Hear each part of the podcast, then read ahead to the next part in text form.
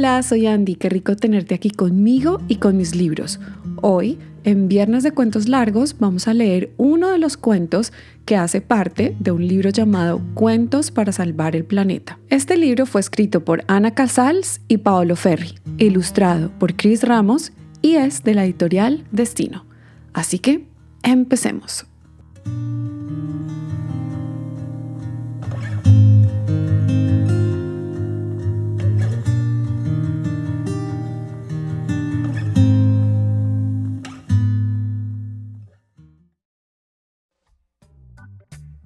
Un mensaje en la botella.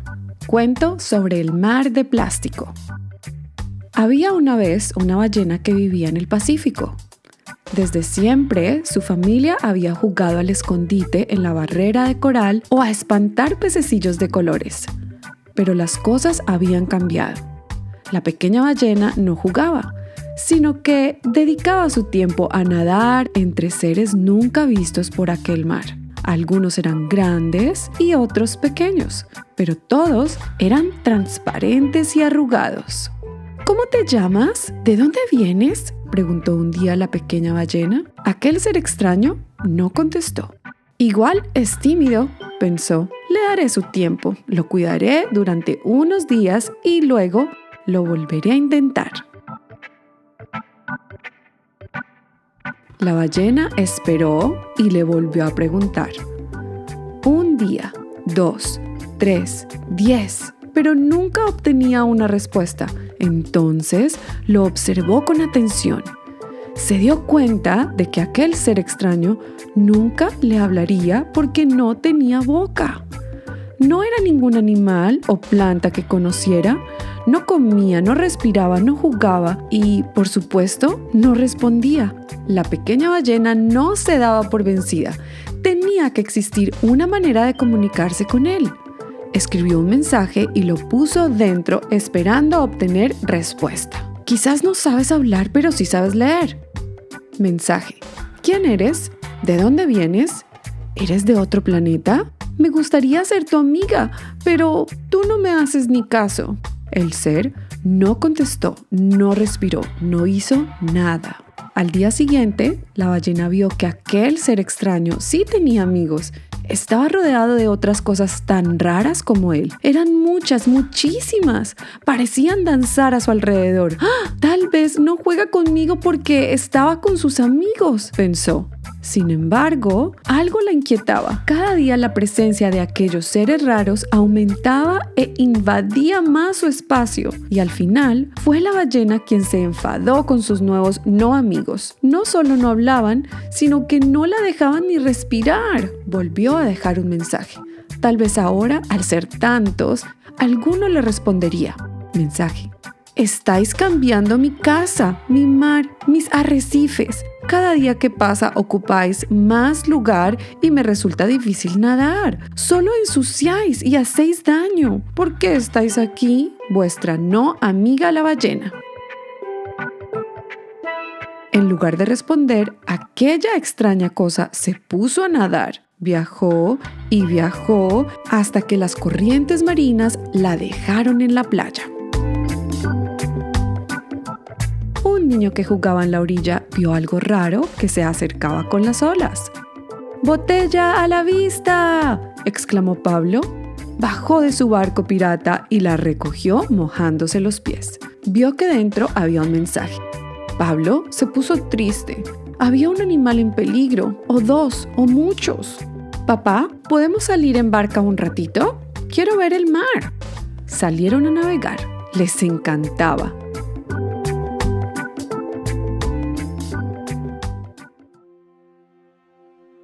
Al poco tiempo, Pablo vio algo que flotaba. ¿Será la ballena? pensó, pero no, solo era un trozo de plástico, y luego otro, y otro. Pablo no podía creer lo que veía. Parecía un gran monstruo marino. Le cayó una lágrima. Papá, ¿por qué hacemos esto? preguntó. Cuando regresaron, Pablo cogió una caracola de la playa Quería comunicarse con la ballena y aquella le pareció la mejor manera de hacerlo. Con cuidado, sopló un mensaje en la caracola y lo dejó dentro. Luego la devolvió al mar. Mensaje. Querida ballena, estas cosas feas y transparentes que ensucian tus aguas son botellas, bolsas y envases de plástico. Somos los humanos quienes las tiramos al mar. Prometo que te salvaré, tu amigo pirata, Pablo. Pablo decidió pasear cada día por la playa y recoger todos los plásticos que encontraba. Los llevaba a reciclar y sobre todo los alejaba de las olas que los podían arrastrar lejos, mar adentro, hacia los arrecifes, hacia su amiga ballena. Al cabo de unos días, Pablo vislumbró algo desde el mástil de su cabaña barco. Sus ojos brillaron, algo saltó en el horizonte. El viento le acercó un leve silbido que provenía del mar. Decía gracias.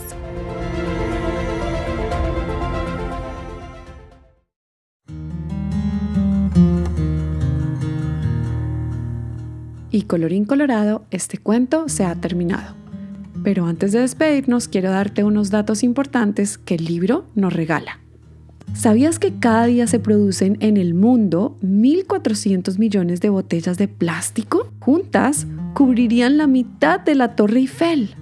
¿Sabías que la mayor cantidad de plásticos llegan al mar a través de los ríos? La gran isla de plástico del Pacífico es una inmensa superficie de residuos que flota en medio del Océano Pacífico, donde las corrientes concentran la gran mayoría de plástico arrojado al mar. Es tan grande como España, Francia y Alemania juntas. Hay otras dos islas de plástico más, una en el Océano Atlántico y otra en el Océano Índico. ¿Sabías que las redes abandonadas en el mar son un enorme problema? además de estar hechas de plástico, atrapan a la fauna marina y acumulan los desperdicios en un mismo lugar. ¿Y hasta dónde viajan los envases y las botellas? Hay muchísimos tipos de plástico y cada uno impacta a una profundidad diferente.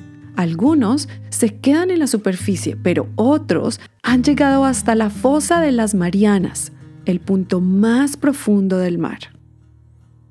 Otros datos importantes para saber sobre el plástico. El plástico puede tardar más de mil años en degradarse.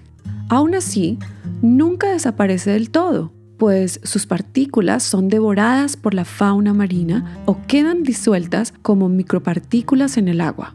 Las bolsas, por ejemplo, pueden tardar hasta 100 años. Las bolsas de plástico son muy dañinas para las tortugas porque las confunden con su comida preferida, las medusas. Las botellas, por otro lado, pueden tardar entre 100 a 1000 años. Las botellas de plástico son el residuo más común que encontramos en los mares. O las tapas.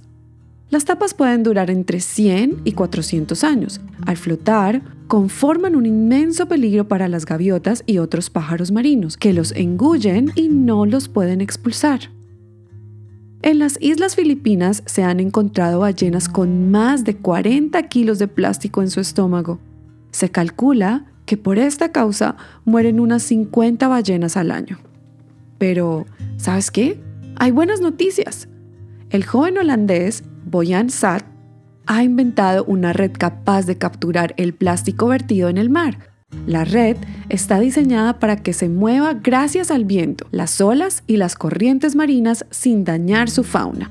Ghost Fishing es una asociación mundial de buceadores voluntarios que actúa en varias partes de los océanos para liberar tortugas y peces atrapados por las redes de pescadores abandonadas. En el 2019, 170 países firmaron una declaración en la que se comprometían a reducir el uso del plástico de aquí al 2030. Esto ocurrió en la Cuarta Asamblea Medioambiental de la ONU. Pero, ¿Qué podrías hacer tú para ayudar a salvar el planeta? Primero, reduce el uso de botellas de agua. Podrías cambiarlo por una cantimplora. Segundo, reutiliza. Cambia tus bolsas de plástico por bolsas de papel o de tela que puedes usar una y otra vez. Y por último, recicla. Estoy segura de que en la ciudad que vives hay formas de hacerlo. Si no sabes, pregúntale a papá o a mamá o al adulto que viva contigo. Ya sabes que si quieres iniciar una conversación conmigo, puedes escribirme a mi Instagram, que es arroba los libros guion al piso de Andy, o a mi correo, que es hola arroba. Si te gustó este cuento, compártelo con más personas, pues esa es una de las formas que puedes mostrar tu gratitud con este proyecto. Y bueno, deseo que tengas un resto de día espectacular y recuerda que en cada libro siempre hay un universo nuevo por explorar. Bye.